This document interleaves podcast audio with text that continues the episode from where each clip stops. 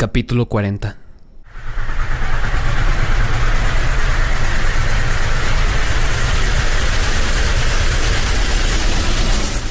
Sin pararse a pensarlo, Gaby tomó una de las macetas de la entrada, se echó hacia atrás para tomar algo de distancia y la lanzó contra la puerta. Escuchó el ruido de los tacones de Ana, que daban la vuelta en la escalera y volvían hacia la entrada. El chico echó a correr por el lateral de la casa. Se quedó pegado a la fachada, a un metro de la puerta del garaje. Ana y Ricky salieron. Se encontraron con la maceta rota a los pies de la puerta. ¿Quién fue? voceó Ricky al frente, con insolencia. Le respondió la oscuridad y la lluvia. Ana entró dentro y volvió con un paraguas. Miraba al frente, asustada. Su novio le pasó un brazo por los hombros. Tranquila, de seguro fue uno de estos enojado porque se acabó la fiesta. Le aseguró. Pero a ella le pareció distinguir una sombra cerca del garaje. Desde su escondite, Gaby vio cómo Ana se acercaba, tirando del brazo de su chico. Ana, nos vamos a mojar, protestó este. Hay alguien ahí, Ricky. Gaby iba a echar a correr para escapar, pero entonces se dio cuenta de que la puerta del garaje estaba ligeramente levantada, lo suficiente como para entrar rodando por el suelo. Y eso hizo. Apenas un segundo antes de que Ana se detuviera frente a la puerta del garaje, abrazada a Ricky.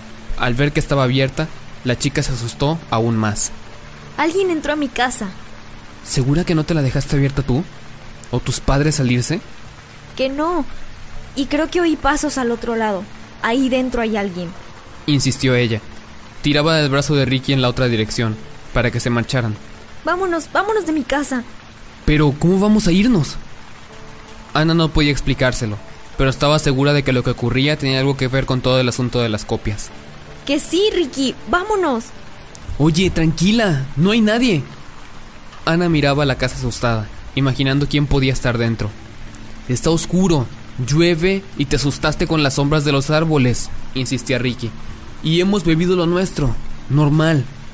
Al ver el rostro desencajado de su novia, Ricky suspiró y se agachó para entrar en el garaje. Voy a comprobar que no haya nadie para que se te pase lo asustada. ¿Bien? le dijo, sin darle importancia. No, no entres. Tú espera aquí, y enseguida vuelvo. Ricky rodó por debajo de la puerta. Todo estaba oscurísimo en el garaje, y no podía ver nada. Con el paso de los segundos, las pupilas del chico se abrieron más y empezó a apreciar los contornos de lo que le rodeaba. Había dos coches estacionados, uno familiar y otro mini, y aún quedaba espacio para uno más. ¿Hay alguien? Le llegó la voz de Ana desde el otro lado entre el ruido de la lluvia. Que no, ya te lo dije, no tienes que beber Jagger Bombs de esas, que dan taquicardias. Ricky iba a salir, pero oyó un ruido que llegó desde el fondo del garaje. Allí se encontraba la puerta metálica que llevaba hasta las escaleras traseras de la casa. Estaba abierta. ¿Quién anda ahí? preguntó, intentando que el miedo no se le notara. Ricky, ¿qué pasa? El chico no contestó. Se caló la gorra, como si eso le diera valor, y echó a andar hacia la puerta. Al par de pasos, se tropezó con la máquina de cortar el césped. Se sujetó a la estantería, llena de trastos y herramientas. Ricky. Tranquila, solo me dio un golpe, le voció él. Rebuscó entre las cosas de la estantería hasta dar con una llave inglesa grande. Con ella en la mano llegó hasta la escalera, sin hacer caso a Ana, que lo llamaba desde el exterior de la casa. Empezó a subir los peldaños con la herramienta en alto. Llegó hasta el primero de los rellanos y se detuvo frente a la puerta que llevaba al pasillo. La abrió casi de un golpe, pero Gaby estaba detrás de él, escondido en la oscura escalera. Gaby la aprisionó con sus brazos por la espalda. Ricky se zafó de él, golpeándole con la llave inglesa en la rodilla con todas sus fuerzas. ¡Ah! gritó Gaby, agarrándose la pierna. Ricky le reconoció. Se quedó paralizado. No puede ser, dijo, casi sin despegar los labios. Gaby aprovechó el momento para darle un fuerte puñetazo en la cara. Ricky rodó por las escaleras hasta quedar inconsciente. No puedo creer que la riquilla esta no tenga una laptop. Agobiada, Eva se quitó el pañuelo del cuello, lo dejó sobre el escritorio y siguió buscando a tientas. Tiene un iPad mini, o al menos la de nuestro mundo lo tiene porque se lo regalé yo, le contó Sam mientras revisaba las estanterías una vez más. Pero a saber dónde está, puede haberlo dejado en cualquier lado de la casa. Noel sacaba ropa de la montaña formada sobre una de las sillas de la habitación. Al quitar la última prenda, apareció la tableta plateada. ¡Aquí está! exclamó, apretando el botón redondo. La luz azulada iluminó la habitación. No tiene mucha batería. Sam y Eva se juntaron con él. Yo voy a controlar la puerta. Se ofreció Sabina. En la pantalla de la tableta apareció la última página que Ana había visitado, de su blog de moda. A ver, déjame ver lo que subió el año pasado, le pidió Sam a Noel, tomando el iPad. Con la yema de los dedos el chico se movió por el historial del blog, buscando las entradas de las fechas en las que él salía con Ana. Es todo idéntico a lo que subía Ana, la de verdad, dijo Sam, que después miró lo que les rodeaba. Y la habitación está igual, la casa, todo lo de la copia de Ana es igual que lo de la que vino aquí con nosotros. ¿Qué pasa? ¿Ana es la única que es exactamente idéntica a su copia? preguntó Noel. Pues igual eso tiene algo que ver con que Ana desapareciera y nosotros no. Dijo Eva tomando el iPad. Encontró una aplicación cuyo icono era una cebolla metálica cortada por la mitad. Fíjense, tiene la cosa esa para navegar por internet. Thor. No puede ser. Dijo Sabina desde la puerta que vigilaba. Salió del pasillo corriendo. Gaby. ¿Qué? Preguntó Eva y levantó la vista del iPad, igual que Sam y Noel. Los tres corrieron hacia la puerta. Iban a salir, pero entonces Sabina volvió a entrar y Gaby caminaba sin apenas poder mover la rodilla. ¿Qué haces aquí? le preguntó Sam, suspicaz. ¿No te habrás visto a alguien? Cállense, cállense, les chistó Gaby. Después fue hasta la ventana de la habitación, cojeando. Miró fuera con cuidado de no ser visto. Entre la lluvia que golpeaba el cristal, vio a Ana, cubriéndose con el paraguas. Corría por el camino de piedras del jardín, como si escapara. Abrió la valla blanca y se perdió en la oscuridad de la calle. Ana se fue. Estamos solos en la casa, dijo. ¿Y Ricky? Preguntó Eva, acercándose a la ventana. Pues le he dejado noqueado de un puñetazo. Lo encerré en un armario del pasillo. Les contaba apretando los dientes mientras se palpaba la rodilla. El golpe de Ricky le había destrozado la rótula. Pero supongo que Ana habrá ido a buscar ayuda. ¿Pero te vio o no? Le insistió Sam. No, ella no. Pero se asustó. Sabe que hay alguien en la casa. Pues vámonos antes de que aparezca con... Yo qué sé, la policía. Dijo Noel, asustado. Rayos, ahora sí que la cagamos. Sabina se llevó las manos a la cabeza. Es que a quién se le ocurre si hasta yo los he visto desde la calle, les reclamó Gaby, sentándose en la cama muerto de dolor. ¿Se puede saber qué diablos hacen aquí? ¿Y tú? le preguntó Sam, de malas. Se supone que te olvidabas de nosotros, ¿no? Gaby suspiró sin ganas de comenzar una discusión. Sacó el USB del bolsillo. Mi copia muerta guardó un video aquí dentro, del accidente del tren y lo guardó antes de que se mataran el tren. ¿Cómo se toman eso? El video que me enviaron. Ató cabos Eva. Me imaginé que querrían verlo. Vine a traérselos y me largo, les dijo Gaby, aunque no podía levantarse del dolor. Pues no tenemos computadora para abrirlo. Le contó Sabina. ¿Cómo era? Pues el choque del tren. Más o menos igual. El final era distinto. No nos cambiábamos de vagón. Salíamos nosotros y el resto de los de la clase. Creo que lo grababa Ricky. Pues entonces era lo mismo que me mandaron a mí por internet. Aseguró Eva. No sé. Parecía que lo había descargado de internet. Pero desde Thor salió un aviso al acabar de Served by Thor. Al escuchar a Gaby, Eva volvió a mirar la tableta que tenía en las manos, como si acabara de encajar todas las piezas del rompecabezas. Los videos. Ana dijo que había visto los videos. Claro, están en internet, en Thor. Pero si eso de la cebolla no es una web, ¿no? dijo Sam. Esperen. Les pidió Eva a todos, que se colocaran en torno a ella, sobre la cama. Entró en el historial de Safari Solo encontró visitas a páginas de blogs de moda y cosas así. No hay nada, dijo Noel, que no entendía lo que su amiga parecía haber descubierto. Un segundo. Le pidió ella, que ahora había puesto en marcha la aplicación de Tor. Un cuadro anunció que desde ese momento navegaría con el sistema de Onion Router, que ampliaba las opciones de privacidad. Eva toqueteó la pantalla para mirar de nuevo el historial de visitas de Internet. Había cambiado. Ahora mostraba las páginas que Anne había visitado utilizando la aplicación de navegación privada páginas de internet del mundo paralelo. Me dijo que vio los videos en su casa cuando volvió, después de que se fuera de la reunión clandestina de las copias en el colegio. Les contó Eva. Y estoy segura de que utilizó Tor para hacerlo. Todos se fijaron en la dirección de internet que aparecía escrita en la pestaña del navegador. http diagonal servedbytor.www.clarabrown.org Clara Brown. Decía Sabina. Esa es la que escribió el libro de la teoría de los mundos posibles. Eva pulsó en la dirección y el sistema de navegación empezó a abrir la página. Un aviso en un cuadro decía que la navegación con Tor ralentizaba el servicio. A cambio, el sistema aseguraba la privacidad. Tor tarda un huevo en cargar las cosas. Es como navegar desde los años 90, les explicó Gaby. Pues vámonos, sugirió Noel y se levantó para mirar por la ventana. Nos llevamos el iPad y lo vemos luego. La batería está a punto de agotarse. Además, no hay luz. No sabemos si luego tomará 3G también. Dijo Eva, insistiendo en que esperaran un poco más. Ya casi está.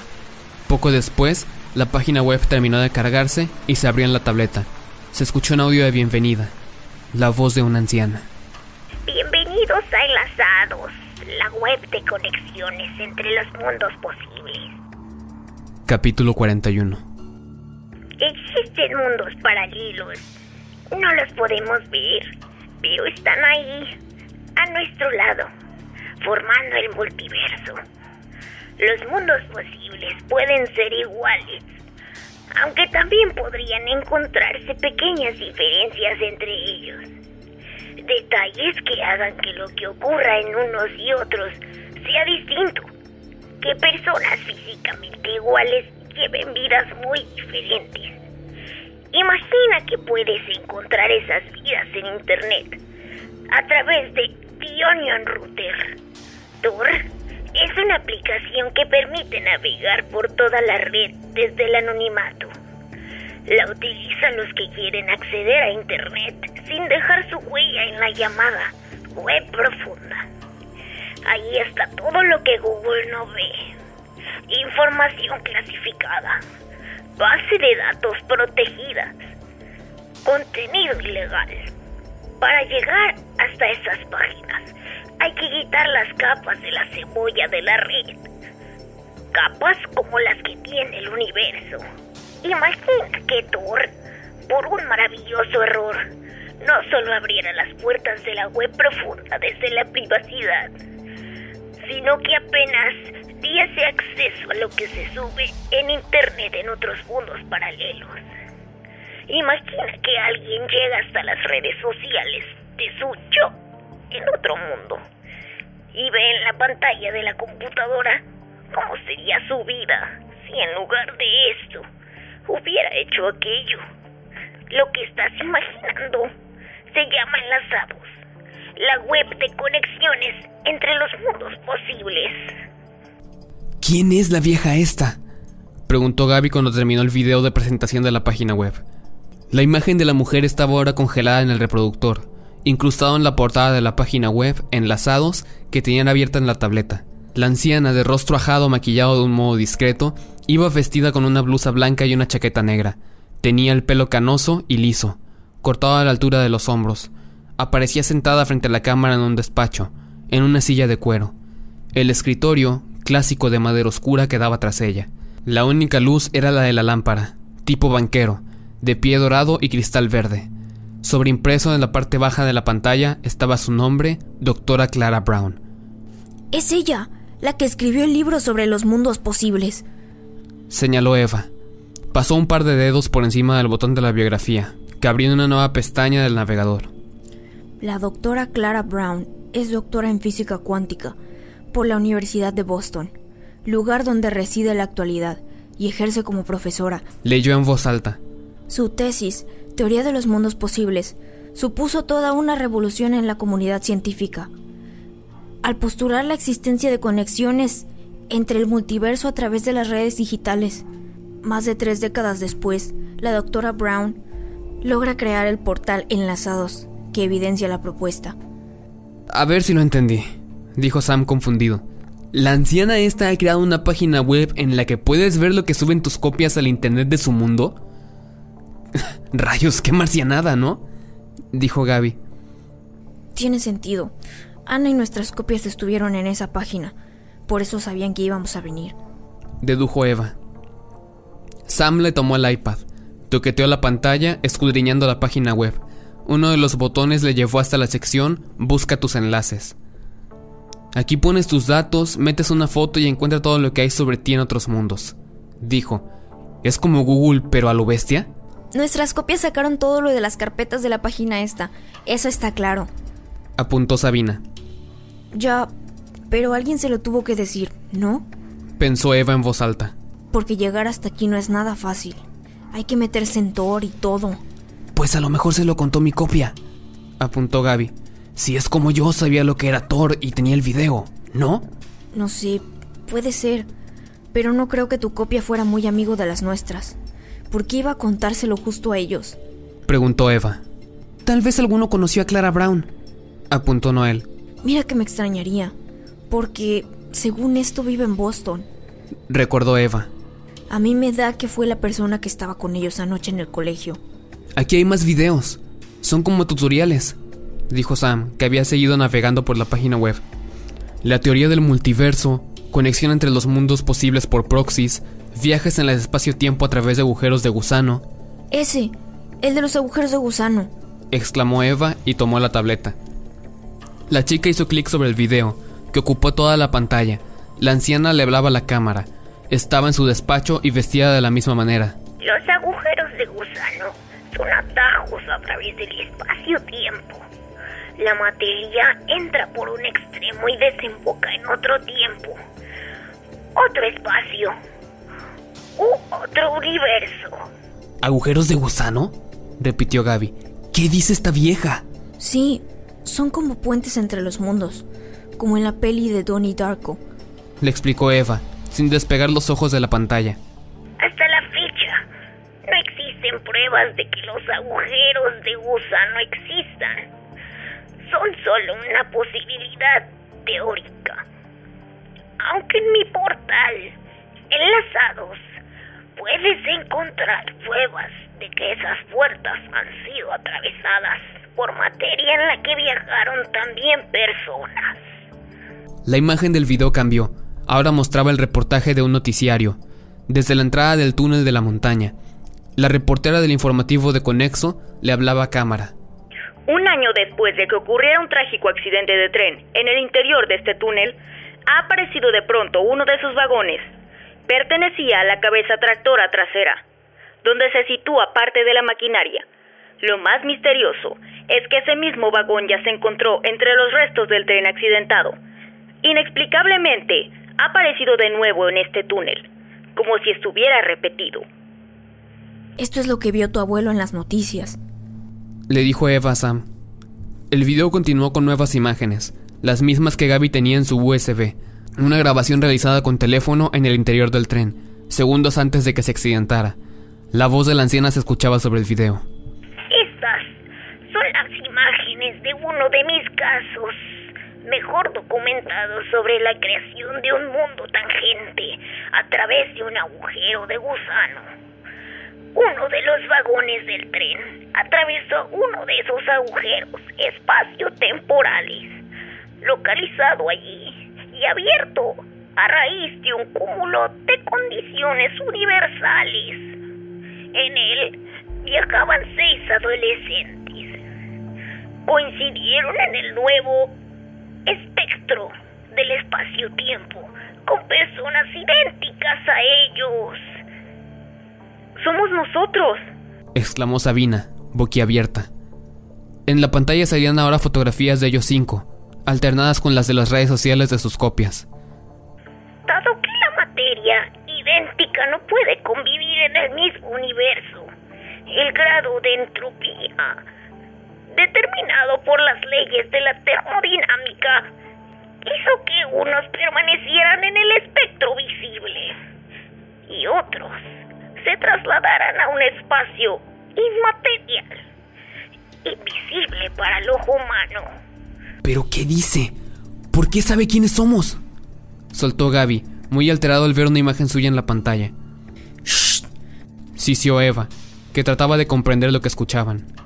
Incluso he intentado ponerme en contacto con ellos para advertirles del peligro que corrían el mensaje de la radio. Dijo Eva al ver a la anciana ahora frente a una emisora repitiendo por el transmisor, no pueden volver a Conexo. La imagen cambió y mostró de nuevo a Clara en su despacho. La materia ajena debe ser eliminada de inmediato para devolver el espectro visible a la desterrada y para evitar la colisión del mundo tangente. En su defecto, la materia ajena debe atravesar de nuevo el agujero de gusano, aprovechando las condiciones universales que determinan su apertura, como por ejemplo La pantalla se quedó en negro de pronto. ¡Mierda! exclamó Eva, apretando con ímpetu el botón del iPad. Pero la batería estaba agotada y ya no arrancaba. ¿A qué se refería con eso de eliminar la materia para devolverla desterrada?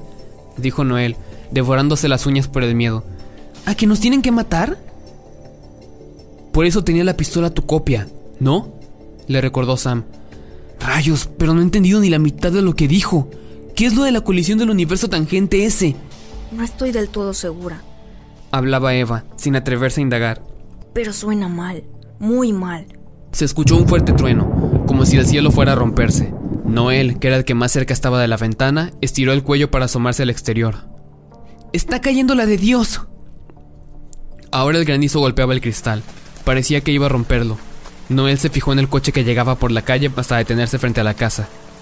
Oye, el coche ese del que hablaban era rojo, ¿verdad? Sí, ¿por qué? Preguntó Sabina. Porque acaba de estacionarse aquí adelante.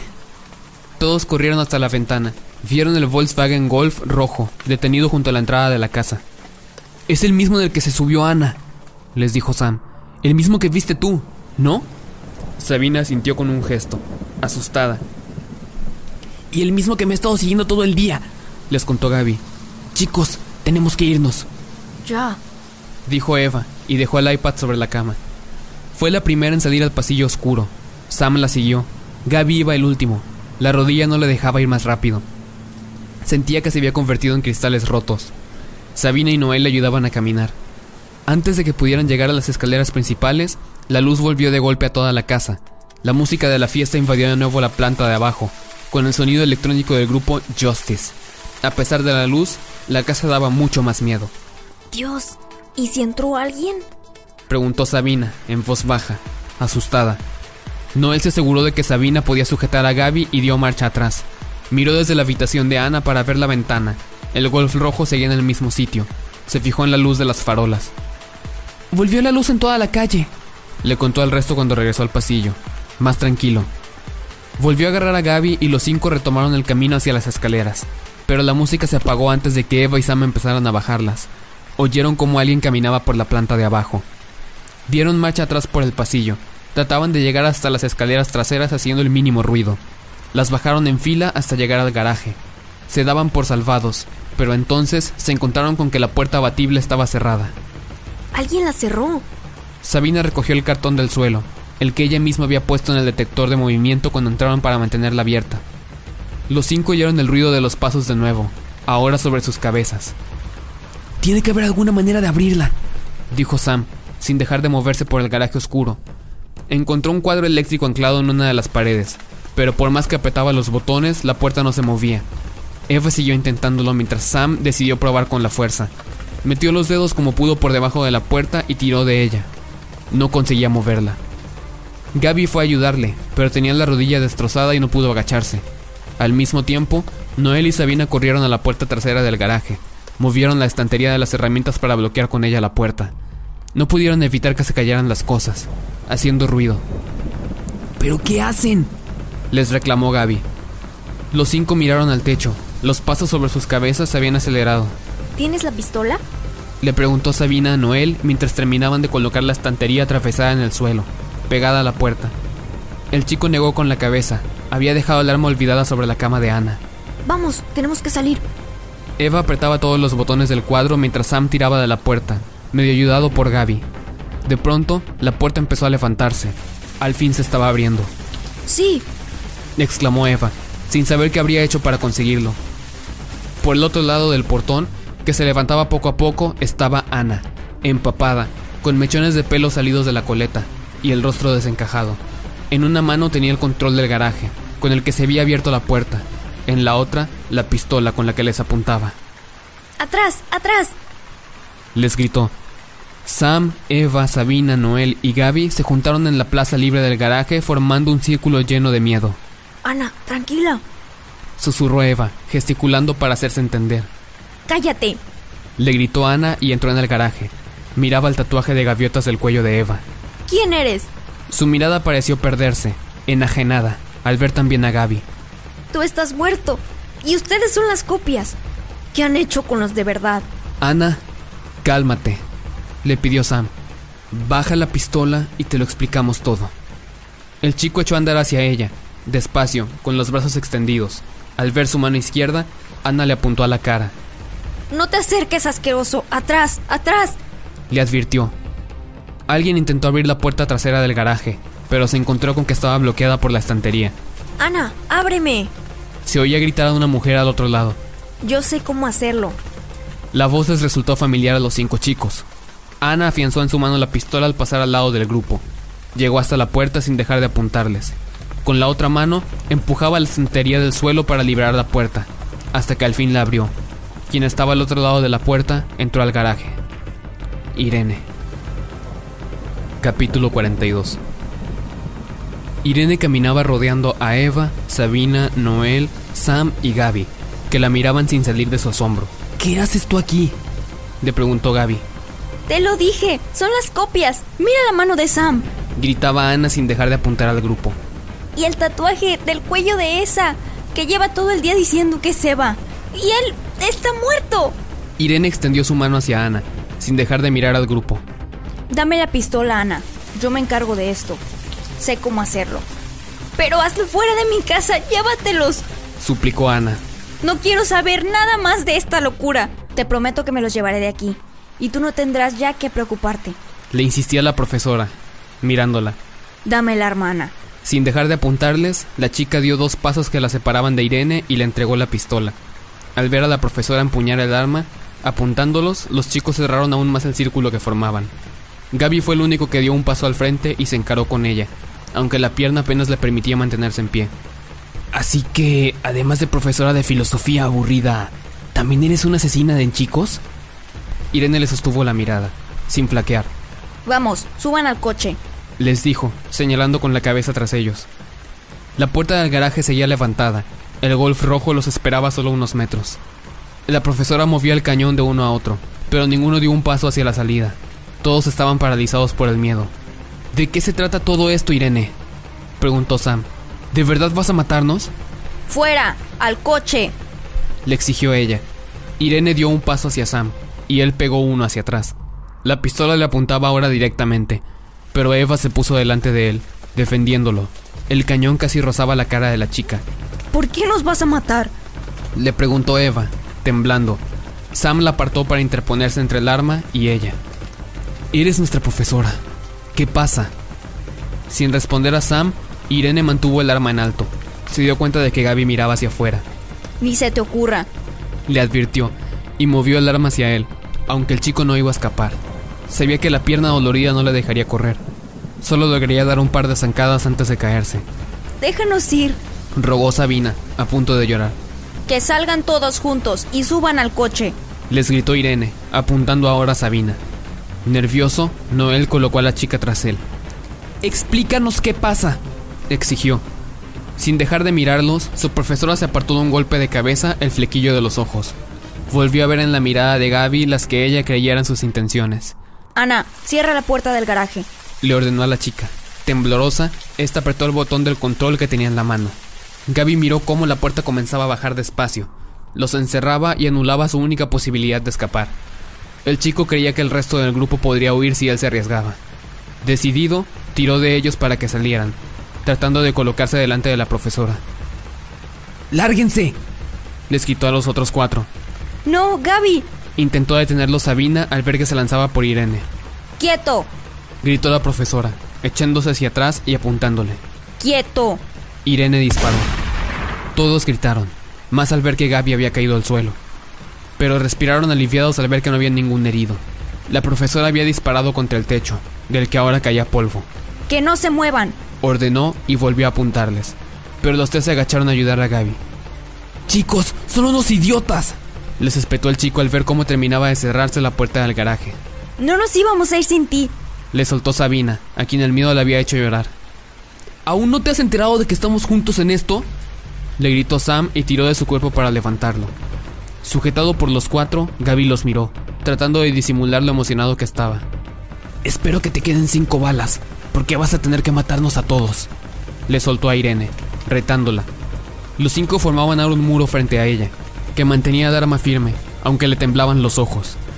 A Sam, Noel, Sabina, Eva y Gaby también. Al elegir seguir unidos, habían elegido morir juntos. Irene, mátalos, mátalos. Le pedía a Ana la profesora, asustada. Gritó descontrolada. El muro que formaban los cinco se cerraba cada vez más, con sus cuerpos pegados. Cruzaron sus miradas, humedecidas por el miedo. Sabían que había llegado su final, pero se escuchó un trueno tan fuerte que hizo temblar las paredes de la casa y el suelo. Asustada, Irene bajó la pistola. Sentía que todo iba ahora más deprisa. Miró su reloj de muñeca. Las agujas se movían sin control. ¡Mátalos! Gritó de nuevo Ana, que de pronto había aparecido a su lado.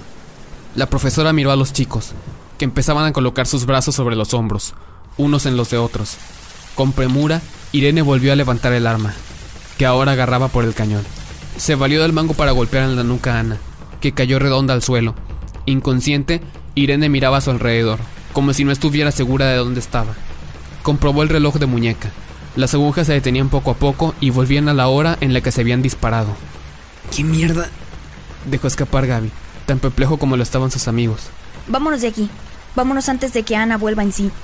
Le rogó la mujer al grupo, bajando el arma. Los cinco la miraban desconcertados sin moverse.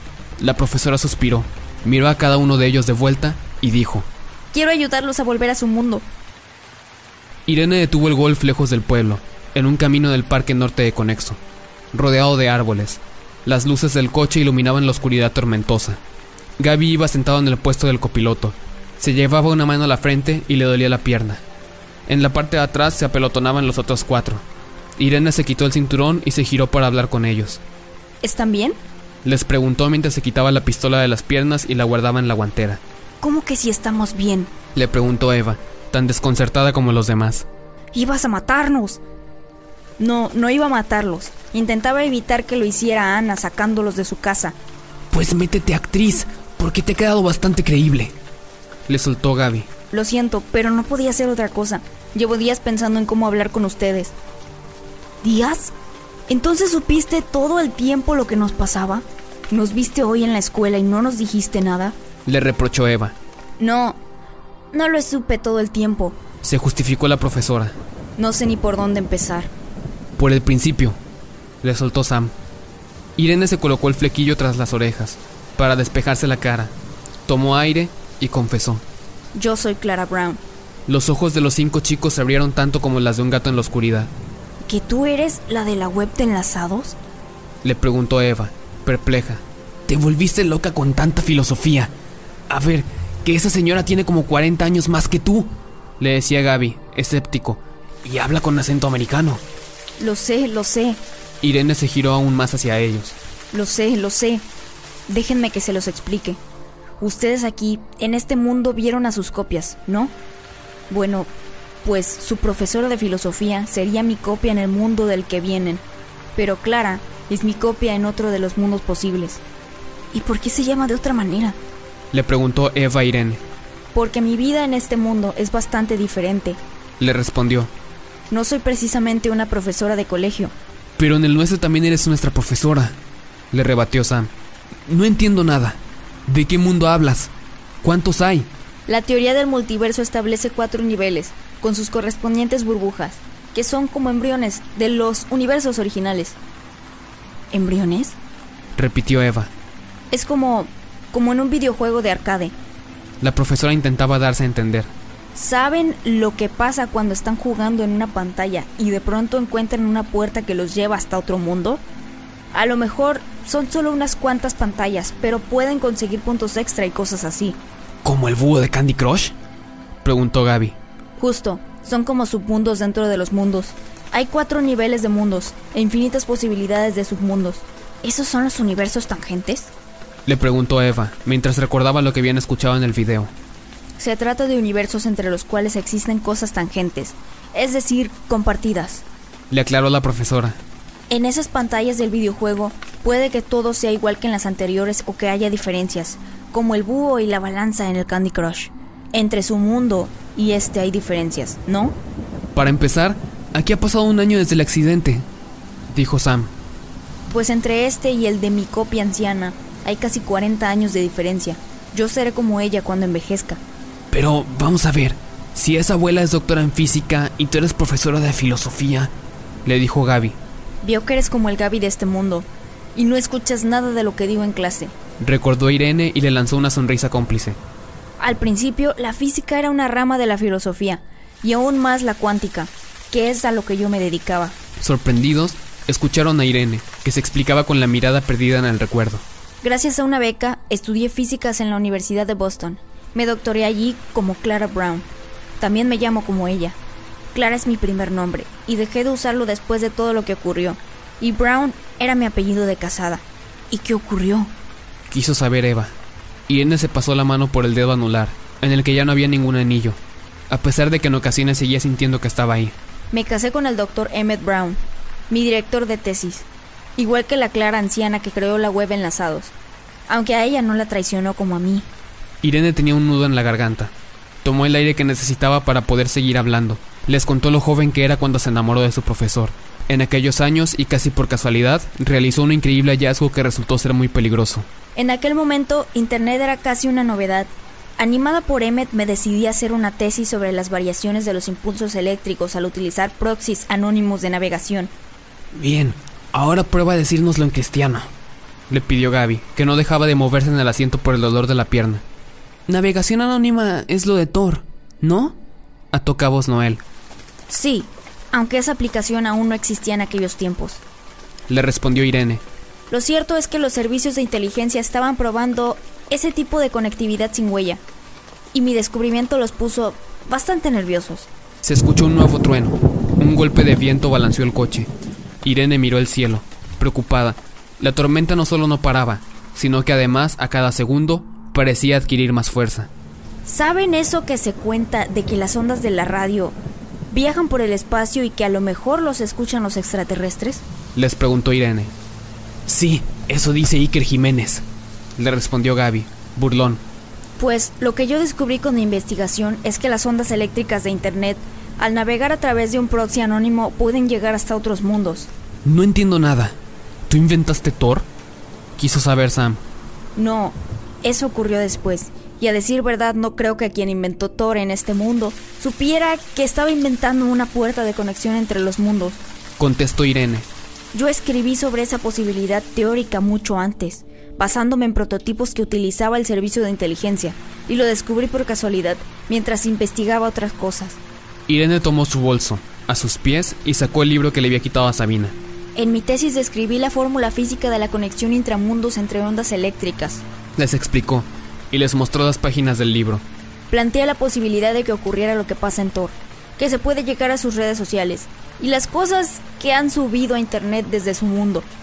Tienes el libro. Fuiste tú quien me lo quitó en la cafetería. Le reprochó Sabina, sin comprender los motivos de Irene para hacer algo así. Es que tenía que explicárselos yo. Se justificó Irene, pesarosa. Este libro está lleno de preguntas, y todos los que las han leído las han respondido de la manera inadecuada. Sus copias, sin ir más lejos. No debí dejarlo nunca en la biblioteca. Pasó igual con los de la comunidad científica. ¿Con quiénes? Le preguntó Noel, confundido. El organismo que decide lo que es ciencia y lo que no. Les explicó. Si postulas una nueva teoría, como hice yo, tiene que poder reproducirla otro científico utilizando el mismo método. Si no se puede repetir, deja de ser válida. ¿Y lo que escribiste aquí no lo pudo repetir ningún físico? En realidad sí. Lo hizo uno, Emmet mi marido, pero se lo negó a la comunidad científica. Los servicios de inteligencia estaban presionando para que mi descubrimiento no saliera a la luz, y sus presiones pudieron más con el amor que Emmet sentía por mí. A Irene se le quebró la voz al decirlo. Trató de sobreponerse y siguió contándoles lo que ocurrió. Lo pasé muy mal, pero me olvidé de él, de la física y vine hasta el sitio más lejano que encontré a dar clases de filosofía, mi segunda especialidad, y conseguí olvidarme de todo, hasta que vi el video que tenía tu copia. Le dijo a Gaby. El chico sacó del bolsillo del jean el USB.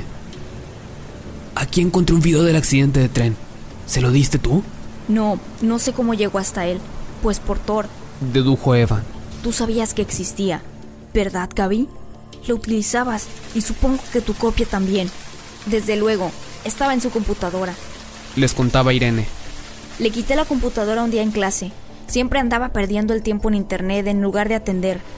Luego descubrí que lo que estaba viendo era el video del accidente del tren, descargado desde Thor. Irene les contó que aquello la llevó hasta la existencia de Thor. Entonces comprendió que los postulados teóricos que había escrito en su tesis ya eran una realidad. Su copia anciana había hecho ese mismo descubrimiento y lo promulgaba en la web que diseñó. Enlazados. Entonces, ¿tú viste el video del accidente antes de que ocurriera? Le preguntó Eva, e Irene asintió sin sostener de la mirada. ¿Por qué no lo contaste? Podrías haber evitado que el tren se estrellara. Podrías haber evitado que yo la pagara. Le echó en cara a Gaby. Lo intenté, y por eso no fui al viaje. Se defendió Irene, y bajó la mirada, avergonzada. Sabía por lo que había visto en noticiarios de otros mundos que todo era culpa mía. Yo tiraba del freno de mano y el tren descarrilaba, pero a pesar de eso, volvió a ocurrir. ¿Cómo? preguntó Sam, tan extrañado como sus amigos. ¿Qué pasó en el accidente de este mundo? Aquí ocurrió algo parecido. Hubo una pelea entre ustedes y fue otro profesor quien tiró del freno de mano. Bueno, yo no debí de estar en esa pelea. Mi copia ni siquiera vivía aquí. Les recordó Sabina. Sí, no lo sé. Supongo que en su mundo tú sumaste en lugar de restar. Le explicó Irene. ¿Sumó a la pelea? El accidente fue nuestra culpa. Entonces... Dijo Eva, afectada. Ahora eran los chicos quienes agachaban la cabeza, porque esa historia demostraba que el accidente había sido culpa de la bronca que se había armado entre ellos. Había sido culpa de que se odiaran sin ni siquiera conocerse. Les juro que intenté evitarlo. Te envié el video.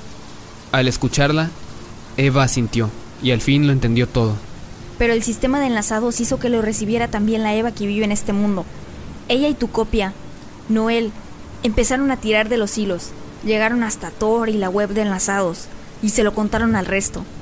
De este modo, sus copias descubrieron todo lo que ocurría. Te descubrieron a ti, Sabina, y creo que Noel te escribió para contártelo. Y descubrieron que yo estaba implicada en este asunto. Intenté controlarlo, pero ya no sabía qué hacer para pararlo. Irene se pasó las manos por los ojos para no romper a llorar. Los chicos se hicieron cargo del peso que había soportado sobre los hombros desde el comienzo de toda aquella historia. Gaby no se apiadó, pero sí se mostró muy enfadado con ella. ¿Y por qué demonios no nos habías dicho nada de esto? En lugar de eso preferiste espiarnos. A Irene le resbaló una lágrima por la mejilla mientras confesaba la verdad. Por miedo. No sabía si había alguna copia mía con ustedes. ¿Tuya?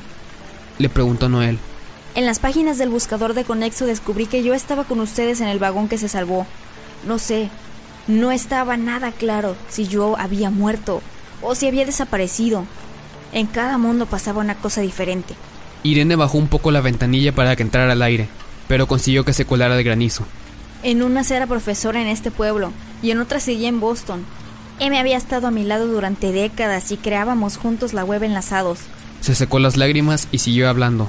No sé, tenía miedo de que alguna de mis copias hubiera llegado hasta aquí. Que estuviera con ustedes y yo desapareciera.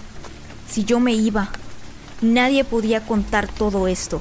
Por eso escapé cuando los vi en la escuela. Fuiste tú quien estaba con ellos anoche. ¿Quién me cerró? Ató cabos Eva. Sí, Ana estaba muy nerviosa y negaba haber visto a su copia. Aunque la tuya, Sam, la había visto en los bulevares. Me lo contó la noche antes. Me reuní con él en el dinner. Pues claro que Ana la vio. La vimos todos, recordó Noel. Pero Ana nos lo había negado a nosotros también. No sé. Ana no nos creía cuando le contábamos lo que pasaba. Todo lo que salía en conexo de las copias de Ana era igual que lo que Ana es aquí. Es que ella es igual que la Ana que vino con nosotros. Le aseguró Eva. Irene asintió y pensó en ello. Les explicó que ese había sido el motivo por el cual Ana se había ido del colegio la noche anterior, cuando se reunieron los seis a escondidas. Lo hicieron allí porque tenían miedo de encontrarse con sus copias en sus casas, como le había pasado a Ana. Pero Sam, Noel, Eva y Sabina aparecieron y ellos desaparecieron. ¿Y por qué pasó al revés con Ana? Le preguntó Sam. No lo sé. No estoy muy segura de por qué se quedaron ustedes. Puede que sea por la tendencia a la entropía. Explicó Irene, después de reflexionar al respecto.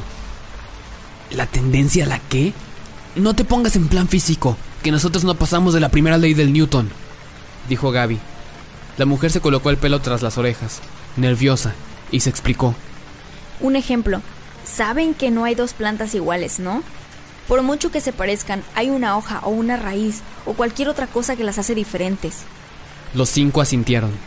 Eso se debe a que el universo no reconoce dos cosas idénticas. De dos cosas iguales sale otra más igual, y eso no sirve al propósito de evolucionar. ¿Qué es lo que le interesa al universo? ¿Me siguen? Volvieron a sentir. Bueno, pues tampoco puede haber dos personas iguales. El universo no lo permitiría. Y si los encontrara, se quedaría solo con el que tuviera más posibilidades de evolucionar, con el más válido. Los cinco chicos arquearon las cejas, algo confusos. Eso no tiene mucho sentido. Al menos en mi caso. Mi copia es el chico más popular del colegio. Rebatió Noel. Tu copia dejó de hablarse con la copia de Sam, que era su mejor amigo, porque le faltaba un brazo. Le contó la profesora. Puede que el Noel de este mundo sea muy popular, pero es el peor amigo del mundo. Guardaron silencio durante unos segundos, reflexionando acerca de lo que había dicho Irene.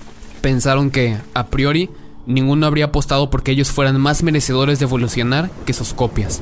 Si han llegado hasta aquí y siguen vivos, es porque son mejores que ellos. Les aseguró Irene. No sé, con esto sucede lo mismo que con los diamantes. No dejan de ser carbón con imperfecciones. Pero claro, estas imperfecciones son joyas. Más que joyas, yo diría que somos bisutería. Ironizó Eva con la ceja izquierda arqueada. ¿Dónde están nuestras copias? Siguen aquí, supongo que en algún plano de existencia. Pero el universo no va a dejar que se muestren mientras estén aquí, ocupando su puesto.